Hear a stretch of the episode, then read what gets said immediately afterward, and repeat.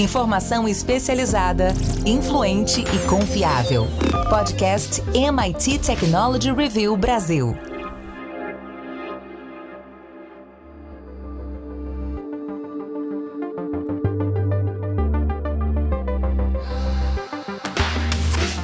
Olá, eu sou André Miceli e esse é mais um podcast da MIT Technology Review Brasil. Hoje, eu, Rafael Coimbra e Carlos Aros vamos falar sobre a sociedade do cansaço. As telas, preocupações, relações familiares e profissionais, enfim. Temos uma profusão de razões para que nosso corpo se canse. Em 2020, a gente publicou um artigo do Gustavo Caetano sobre esse tema e agora, no final de 2021, gente vai fazer um balanço de fim de ano. A gente vai discutir se a sociedade está mais ou menos cansada e também como deve ser 2022. Além disso, vamos discutir se dá para tirar coisas boas desse tempo que a gente fica conectado. Antes de começar esse balanço, claro, quero lembrar que esse podcast é oferecido pelo Size e pela Salesforce.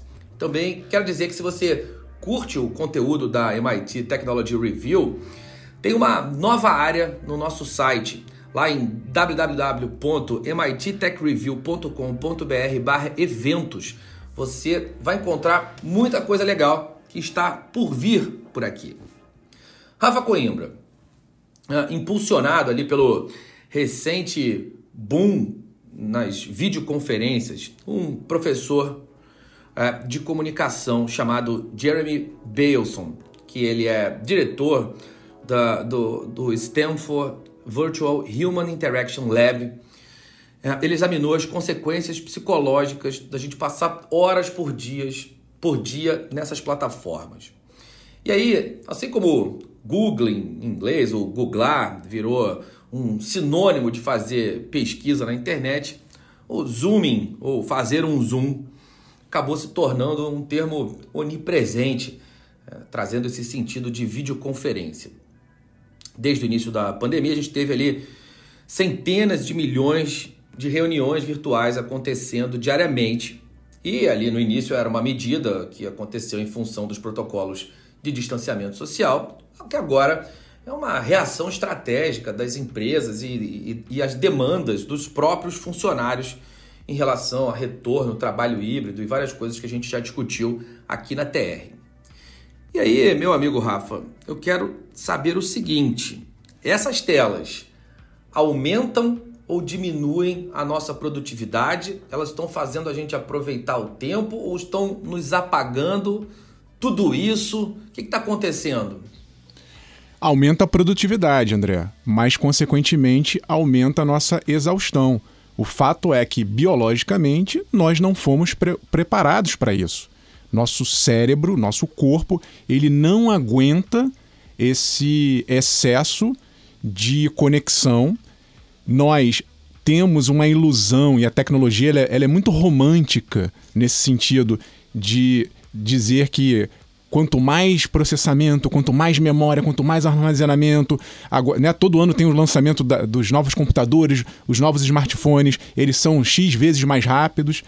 Isso tudo cria uma ilusão de que as máquinas vão liberar tempo para gente. Né? Desde a Revolução Industrial a gente já tinha essa ilusão. Não, vou, vou criar uma máquina que vai trabalhar para mim. Realmente, a gente tem. A gente tem máquina de lavar roupa, temos agora aspirador de pó robô e temos computadores extremamente velo velozes e temos agora reunião por Zoom, que você não precisa nem sair de casa, você se teletransporta para conversar com uma pessoa sobre trabalho. Isso parece, isso funcionaria se a gente tivesse a consciência de que ok, aumentei a produtividade, estou fazendo mais e vou pegar o tempo livre para fazer qualquer outra coisa que não seja ficar lá loucamente consumindo mais tela. E o que a gente faz? Nós otimizamos o tempo, ganhamos mais tempo e o que a gente faz com esse tempo? Ou trabalha mais ou fica ali dando um scroll infinito nas redes sociais. Logo, a gente não consegue mais parar. Teve uma outra pesquisa, André, que a gente comentou também ao longo desse ano, feita com funcionários da Microsoft, e aí teve uma, uma um paper científico mostrando que é, eles, eles separaram em dois grupos. O grupo que tinha reunião virtual por Zoom na sequência, eles chegavam no momento que o cérebro fritava. e outro grupo que tinha ali um intervalo de 10, 15 minutos conseguia pelo menos dar uma respirada. Então o que está faltando para a gente é o equilíbrio, é a consciência de que a gente está produzindo mais, mas que de vez em quando a gente tem que dar uma respirada, uma desconectada, porque a gente não aguenta nem o corpo nem o cérebro.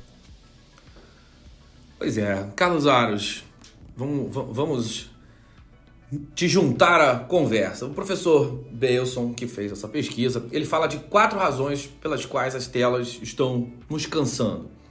Uma delas é a quantidade excessiva de contato visual muito próximo. Nosso, nosso cérebro tem mais dificuldade de processar as imagens dessa forma. Segundo é o fato da gente, de nós nos vermos durante essas chamadas de vídeo. Isso também nos cansa. É engraçado, você, né, a gente cansa de se ver. As chamadas de vídeo reduzem a nossa mobilidade usual, e aí é, tem a ver com essa pesquisa que o Rafa mencionou, como a gente acaba acorda, liga o, o, o, computador, emenda uma reunião atrás da outra, a gente acaba tendo é, dando menos distrações para o nosso cérebro e, e, ele quando tem uma tarefa absolutamente repetitiva acaba cansando mais rápido e por fim é que a carga cognitiva por si só é muito maior nessas chamadas de vídeo. A gente precisa de dar mais atenção, não tem estímulos externos, o olhar é, é, precisa ficar focado o tempo inteiro, a gente não tem essa relação de campo visual que existe nas é, reuniões presenciais. Aros, qual a tua opinião sobre esses pontos? O que você acha que é mais complicado de resolver e o que traz de fato mais problemas nesse, nesse cenário? Acho que a síntese para tudo isso está na atualização daquela música do John Lennon, em que ele diz assim, não é que a vida é o que acontece enquanto você está fazendo outros planos. Para nós, hoje a vida é o que acontece enquanto você está no Instagram, no TikTok e por aí vai. E se a gente parar para observar, é óbvio que a demanda profissional ocupa um, um espaço bastante importante na nossa vida, é, e, e, a pandemia forçou isso com, com, com, esse processo todo que o Rafa descreveu, você também descreveu no início, mas a gente deliberadamente escolhe esse escapismo e mergulha nas telas é, sob qualquer pretexto. Né? Você está na fila do supermercado, você está sentado no jantar com a sua família, você está qualquer coisa, qualquer lugar, qualquer momento, qualquer situação é um motivo para que você mergulhe nesse mundo de telas. E por mais que se compreenda que aquilo ali, de alguma maneira, é o entretenimento, eu tô aqui me divertindo, tô aqui vendo vídeos engraçados de cachorrinhos fazendo bobagens no TikTok, ou tô vendo as dancinhas ridículas, ou qualquer outra coisa que o valha, é, é uma forma de você estar tá, é, em um mundo que te demanda é, você está ali vidrado naquela tela, há uma exposição enorme, a luz interfere, isso vai atrapalhar no teu sono, isso gera uma série é, de, de problemas que se revertem fisicamente no teu organismo. Tem um, um, um aspecto que para mim é bastante interessante de tudo isso, é que nos últimos meses as pessoas passaram a se dar conta disso e começaram a problematizar e começaram a criar uh, milhares de teorias. A gente viu as grandes uh, pesquisas, o Rafa citou essa da Microsoft, tem outras pesquisas mostrando esse impacto, mas não é necessariamente apenas sobre o Zoom. É sobre uma escolha que foi feita pela sociedade e pela, por, por uma parcela conectada da sociedade é, por trocar experiências reais, experiências reais no sentido do toque, experiências físicas, por experiências digitais. Né? Aquilo que poderia ser muitas vezes feito é, com uma conversa olho no olho, passou a ser feito por meio de uma mensagem. A gente foi colocando telas, a gente foi colocando elementos no meio do caminho e tornando um processo que era repleto é, de, de sentido, porque tinha cheiro, porque tinha cor, porque tinha a densidade daquele toque, e isso tudo foi se esvaziando. E a gente à medida em que foi aumentando esse processo, a gente foi perdendo também é, algumas capacidades e alguns recursos que nos tornam humanos. Eu sempre lembro de uma entrevista que eu fiz há alguns anos com o professor Isamitiba e que me marcou bastante porque ele falava sobre as experiências para a construção da identidade de um garoto. E ele dizia assim: imagine, há alguns muitos anos atrás, se construía o caráter, por assim dizer, de um adolescente é, jogando bola na rua com os amigos e nos encontrões, nos chutes na canela, numa entrada mais dura, num momento de tensão, aquela discussão, aquele posicionamento firme, ou qualquer outro cenário que acontece, é, são experiências que, que ajudam a formar a sua identidade. Experiências reais, físicas, porque algumas delas vão doer na tua pele quando uma entrada mais dura acontece na tua canela. Agora, hoje, com a chegada das telas e essa substituição, esses mesmos garotos estão um no andar de baixo, o outro no andar de cima e estão jogando é, FIFA com um fone de ouvido vidrados na tela segurando um controle. Há uma ausência importante de aspectos que ajudam a formar essa identidade. E o que a gente vê hoje, nós estamos chamando de sociedade do cansaço, essa história da performance, uhum, é fruto dessa transição que a gente fez lá atrás dessas escolhas que a gente fez lá atrás enquanto sociedade e que vamos precisar lidar com elas, evidentemente, mas que cobram o preço hoje. Talvez a gente não tenha ainda dados para poder medir isso objetivamente, talvez a gente nunca tenha, mas que essa transformação promoveu algumas mudanças importantes e a gente passou a perceber o mundo ao nosso redor de uma maneira diferente, isso aconteceu. A pandemia só acelerou esse processo. A gente escolheu ficar olhando para telas enquanto a vida estava acontecendo lá fora.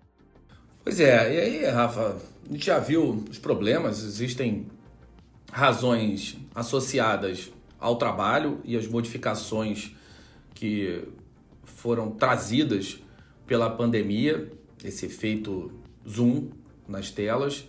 Existem outras razões que estão associadas ao nosso comportamento, como vocês disseram, a nossa relação com, com as redes sociais, com a facilidade que o celular nos dá em acessar diferentes universos.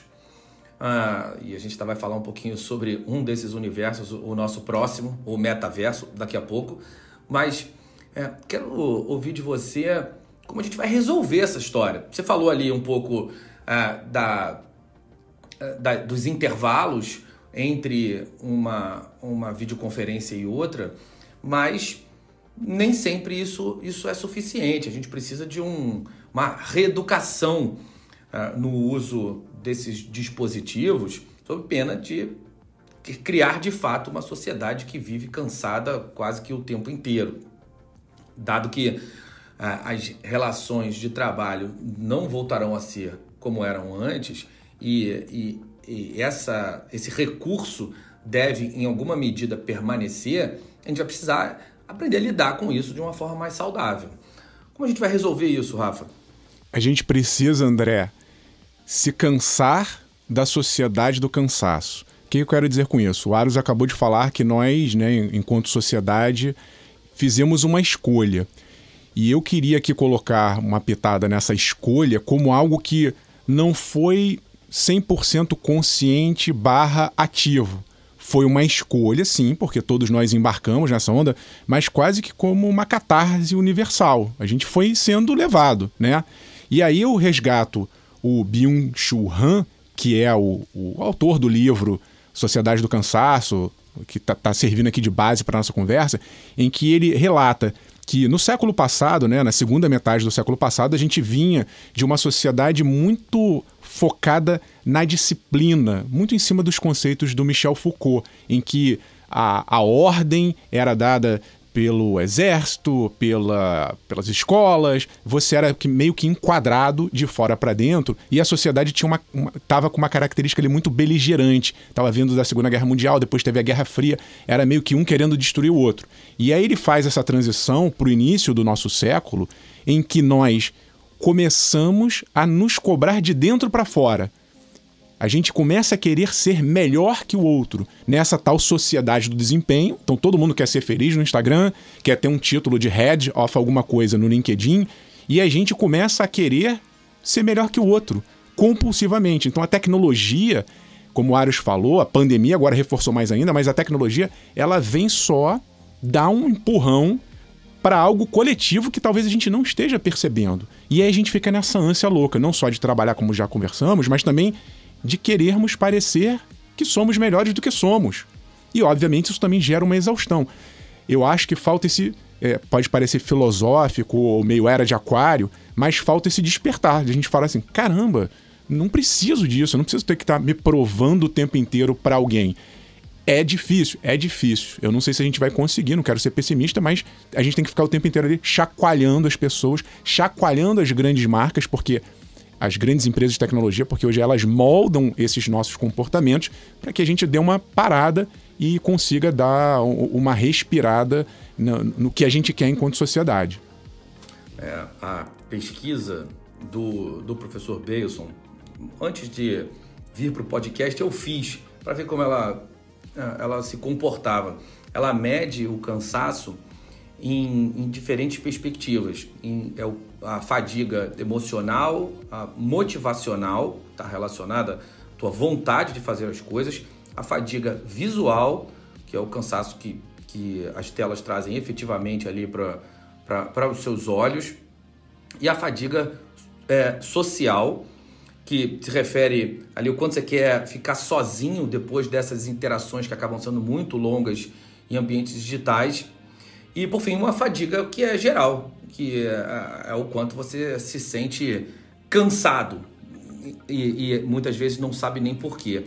É, essas relações de fadiga ah, emocional, motivacional, visual, social e geral, elas são diretamente impactadas por essa questão uh, de, da, da autoimposição em relação a, a, sucesso, às posições sociais e, e as oportunidades que são trazidas por essa quebra de fronteiras. Sim, se eu tenho um mundo inteiro para me relacionar, para explorar comercialmente, e se além das fronteiras serem quebradas, o tempo também foi, foi relativizado nesse contexto de comunicação assíncrona, em tese você pode trabalhar o tempo inteiro, fazer é, coisas o tempo todo em busca daquilo que, no seu entendimento, é o importante para você. Isso, de fato, é, tem, tem dois lados. Tem as possibilidades que se apresentam e tem o cansaço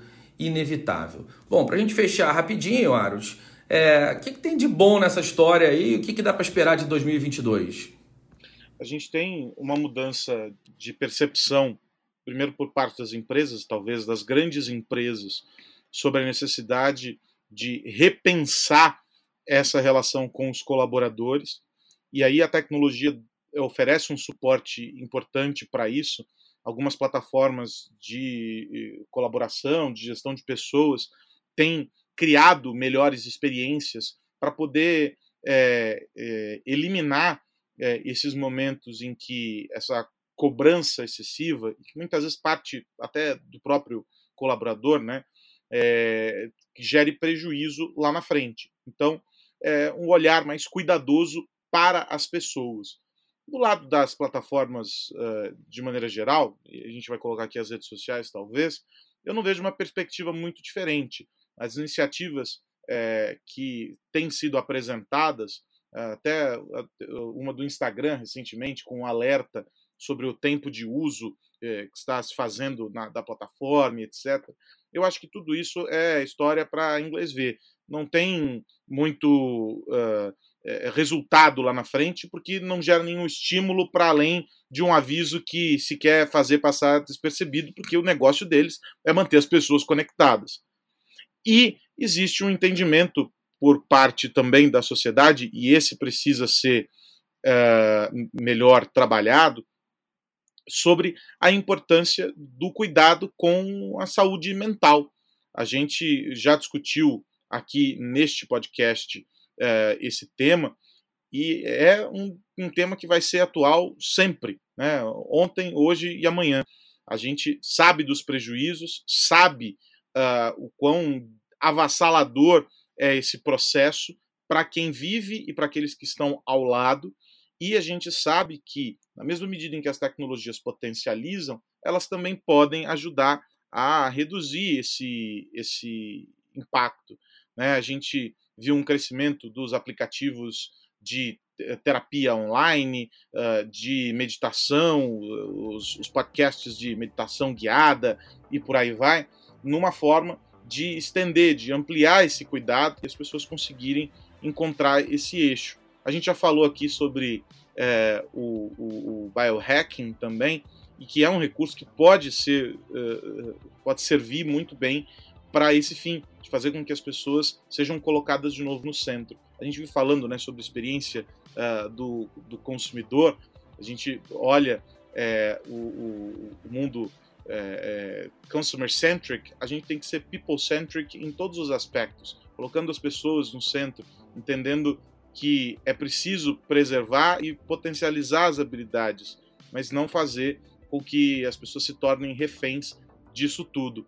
O, acho que a gente vai observar a partir do ano que vem é, uma mudança importante nisso, em função até da retomada, o retorno aos escritórios. E o Rafa trouxe, eu não me lembro se foi na semana passada, na semana retrasada, é, a gente discutiu sobre o, as experiências com realidade uh, virtual e as experiências uh, do, do, do, híbridas. Acho que isso também vai ajudar a criar uma nova experiência, uma nova interface. Agora, eu preciso dizer, né, André Miceli, se a sociedade está cansada, eu estou exausto. Essa, esse é o tweet. Bom, meus amigos, depois é, de destrinchar o cansaço e, e tentar encontrar ali alguns caminhos para voltar à normalidade, a gente também tem que falar sobre como a gente vai proteger os nossos gadgets e computadores, enfim. É chegada a hora do nosso momento de segurança digital oferecido pela Embratel. Momento Segurança Digital, apresentado por Embratel. Habilite sua empresa para o próximo nível. Aquela hora de falar sobre segurança com o foco no seu negócio, nos colaboradores da empresa, no seu cliente. É o momento de segurança digital aqui na MIT Technology Review Brasil. Esse bate-papo com o Mário Rachid, da Embratel. Rachid, quero começar falando contigo sobre a evolução dos riscos, ou seja, a gente tem um processo bastante desafiador para as empresas e não só para quem trabalha na área de tecnologia da informação, para quem está ali lidando diretamente com a segurança. O negócio inteiro está sob risco quando a gente fala sobre as ameaças cibernéticas que vêm aumentando ano após ano. O ransomware está aí e as notícias recentes não nos deixam mentir nesse aspecto. E aí as pessoas ficam se perguntando, tá, muito bom, o que, que é preciso colocar como pilar, assim, se a gente fosse fazer os dez mandamentos, ou cinco mandamentos, os três mandamentos fundamentais para que se pense é, aplicação segura, ferramentas que estão dentro da nossa organização que precisam ser protegidas como um eixo ali fundamental para o negócio. O que, que a gente pode dizer para essas pessoas? Tem ali uma tábua dos mandamentos para aplicações seguras dentro da, da, das organizações?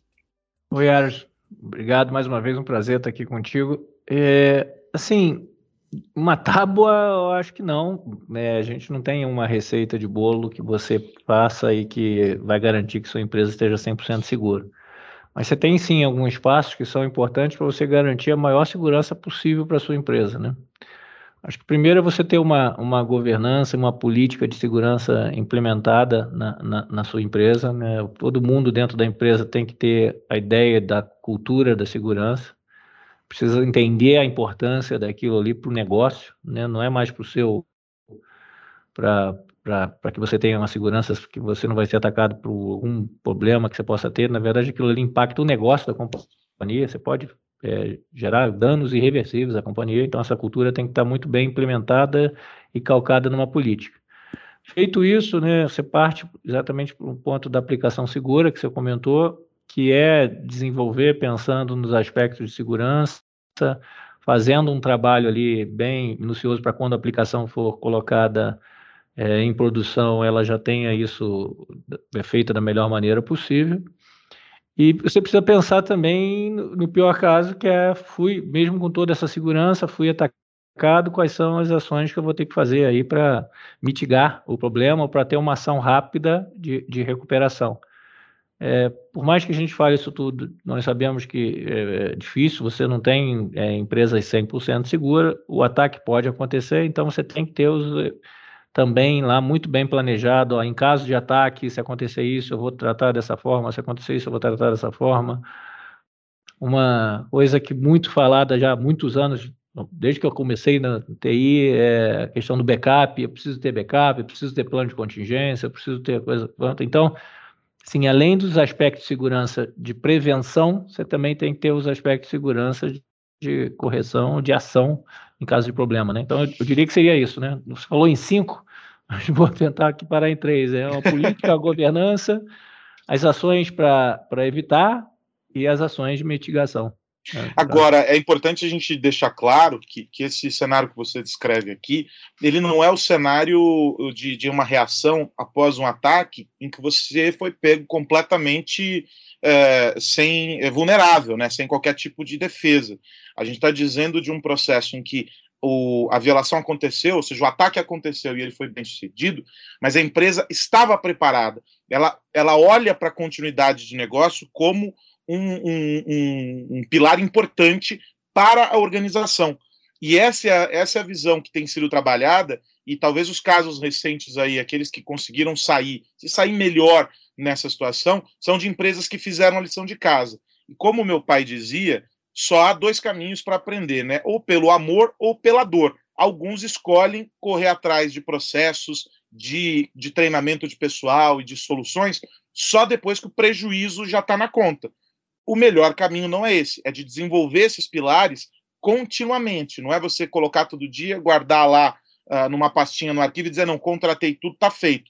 É um exercício diário, né, Rachid? Sem sombra de dúvida. Isso tudo que eu falei só funciona se acontecer isso que você falou, né? Se for um exercício diário de coisa. Se você implementar uma política, começar a desenvolver seguro, e montar um plano de disaster recovery e não for atualizando isso todos os dias, é, você vai ter um problema, do mesmo jeito, porque você vai ficar desatualizado, essa, essa, isso vai chegar fortemente lá, o, o pessoal de, que vai estar tá tentando te atacar vai perceber isso e vai conseguir o que ele quer, que é o ataque lá bem sucedido. Então, é, além disso tudo que eu falei, esse ponto que você falou é super importante, sim, Aros. A gente tem faltado isso. Isso tem que ser um trabalho contínuo, né? Você nunca.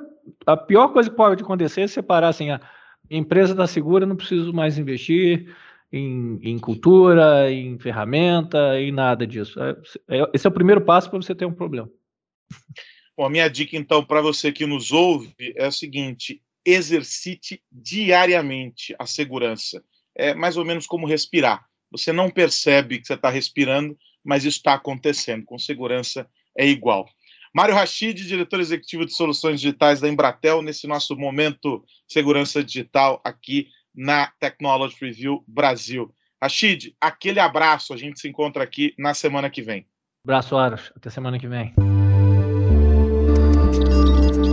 Ponto final em mais um momento segurança digital aqui na MIT Technology Review Brasil. Você sabe, esse nosso espaço, essa nossa discussão semanal sobre cybersecurity é apresentado pela Embratel. E você quer descobrir como habilitar a sua empresa para o próximo nível? Muito fácil. Acesse embratel.com.br e descubra todas as possibilidades. O que mais você precisa saber? Depois do nosso momento de segurança digital, vamos virar a chave Carlos Aros, qual a dica da semana? Cara, uma história interessante sobre como os, uh, os criptoativos estão se tornando cada vez mais uh, populares. Uh, foram divulgados alguns rankings aí de hashtags e termos utilizados. o Twitter divulgou essa lista e criptomoeda é, apareceu como uma hashtag amplamente utilizada. E se a gente somar isso ao movimento uh, crescente de pessoas que estão começando a investir em criptomoedas. Isso porque também as, as exchanges ah, passaram a popularizar esse processo também aqui no Brasil. É, talvez o desconhecimento ainda prevaleça, sim, ainda prevalece, ainda é difícil é, traçar paralelos e as pessoas entenderem, mas há um processo bastante interessante é, de uma discussão mais ampla, menos carregada de é, preocupações e mais é, aberta a uma discussão sobre que benefícios poderiam surgir, quais são os desafios que vamos enfrentar lá na frente. E isso tem acontecido uh, no caso das criptomoedas. Esse ranking que o, o Twitter liberou essa semana que passou, ele ajudou a confirmar uma percepção que foi trazida em um evento há algumas semanas que reuniu é, grandes players aí do, do mercado de criptoativos, uh, o CEO de um banco uh, de, de, um banco digital uh, com, com foco em criptoativos falava sobre o crescimento de, de abertura de contas e, e, as pessoas que passavam a, a adotar cada vez mais os criptoativos como uma forma de investimento. E a gente está aprendendo a lidar com essa questão de uma maneira é, menos turbulenta. Passamos daquela fase de excitação é, inicial e acho que agora a gente caminha para essa realidade com um pouco mais de pé no chão. Óbvio que ainda com a necessidade de separar o joio do trigo. E aí, no meio de tudo isso, eu acho até que foi no mesmo dia, mas eu sou péssimo com datas, o presidente de El Salvador é, fez um anúncio em um evento lá no país sobre o, a, a criação da cidade Bitcoin. Todo um empreendimento que será viabilizado por meio de investimentos em Bitcoin, em transações com criptoativos e etc. E isso, uh, vindo de um país, é, é muito importante. É muito. Uh, é muito. É uma mensagem muito positiva uh, para o resto do mercado. Óbvio, é uma utopia pensar que o mundo todo vai atuar dessa maneira. Mas El Salvador tem sido ali um grande protótipo, um, espaço de testes. Eles têm um, ecossistema menor e podem trabalhar essa questão. Achei interessante essa percepção, essa nova percepção sobre o, os criptoativos. As pessoas falam mais, governos começam a olhar de um outro modo. A discussão no Japão agora também sobre a criação uh, de, de, um, de um, uma criptomoeda uh, que, que, esteja dentro uh, do, do, do ecossistema financeiro do país, as coisas caminham bem temos aí perspectivas positivas nesse apanhado de notícias dessa última semana no que diz respeito às criptomoedas. É isso. Rafa Coimbra, sua vez. Vou pegar carona aqui no comentário do Aros para falar de criptoativos, mas não com a função moeda, e sim como compra e venda de outros tipos de ativos, como obras de artes. Tem gente já comprando terreno virtual por 2,4 milhões de dólares na Decentraland. Estou falando aqui dos NFTs, os tokens não fungíveis. NFT foi escolhida a palavra do ano pelo dicionário Collins para mostrar como as pessoas estão falando cada vez mais disso, né, dos tokens não fungíveis, de como você pode materializar bens ou vender bens digitais únicos. E eu acho pegando carona de novo aqui no, no, no comentário do Aros, que isso vai explodir ano que vem. Já começou, já teve uma onda muito forte, a gente estava vendo se em 2021 o NFT iria emplacar, acho que já emplacou. Eles são comercializados com a ajuda das criptomoedas. Então tá tudo ligado, criptomoeda, NFT e metaverso agora. Metaverso ficou ali também no ranking dos 10 mais visitados termos, quase que, que virou primeiro lá no, no dicionário Collins, talvez ano que vem vire. Mas essa combinação de blockchain, NFT, que roda em cima de, de, de blockchain, mais um metaverso, vai fazer com que o ano que vem a gente tenha uma, uma demanda muito grande por consumo nessa, nesse setor. Só faço aqui um alerta. Acho que vai ter muita oportunidade de negócio, vai ter muita coisa bacana em termos de inovação, mas cuidado, cuidado para a gente não estar tá entrando numa grande bolha, numa grande ilusão e tem gente aí pagando caro por coisas que, claro, cada um define o seu valor, acha justo ou não pagar, mas eu tô achando que tem uma galera exagerando um pouco e vai depois se arrepender de estar tá pagando caro por coisas que não vão ter tanto valor assim no futuro. Logo, logo vai surgir o financiamento imobiliário para o metaverso. Isso aí. É isso, amigos. Antes de ir, eu quero lembrar que esse podcast é um oferecimento do site e da Salesforce e também te convidar para assinar a MIT Technology Review Brasil. Agora que passou a Black Friday, vai ter uma semaninha aí de Cyber Week. Vai lá em www.mittechreview.com.br barra assine. E aí tem promoção para assinar, condições especiais para completar a sua coleção, comprar revista individualmente, enfim, outras oportunidades. Carlos Aros, até semana que vem. Até a semana que vem, André Miceli, Rafael Coimbra, você que nos escuta aqui neste podcast. E faço aquela velha recomendação para ficar ligado no nosso site, nos artigos, nas análises, em tudo que a gente está publicando lá no mittechreview.com.br. Um abração. Rafa Coimbra, meu amigo, um abraço. Abraço, André Aros e a todos que nos ouvem. Convido a quem agora nos acompanha aqui a dar um pulo no nosso canal no YouTube. Tem muita coisa bacana também lá em áudio e vídeo, análises. Temos feito vários eventos, alguns estão disponíveis lá. Muito conteúdo bacana produzido em parceria com quem mais entende de tecnologia no mercado. Até semana que vem. Pessoal, semana que vem tem mais podcast da MIT Technology Review Brasil para a gente falar sobre tecnologia, negócios e sociedade. Um grande abraço para todo mundo. Tchau, tchau. Você ouviu o podcast MIT Technology Review Brasil, apresentado por Tech Institute.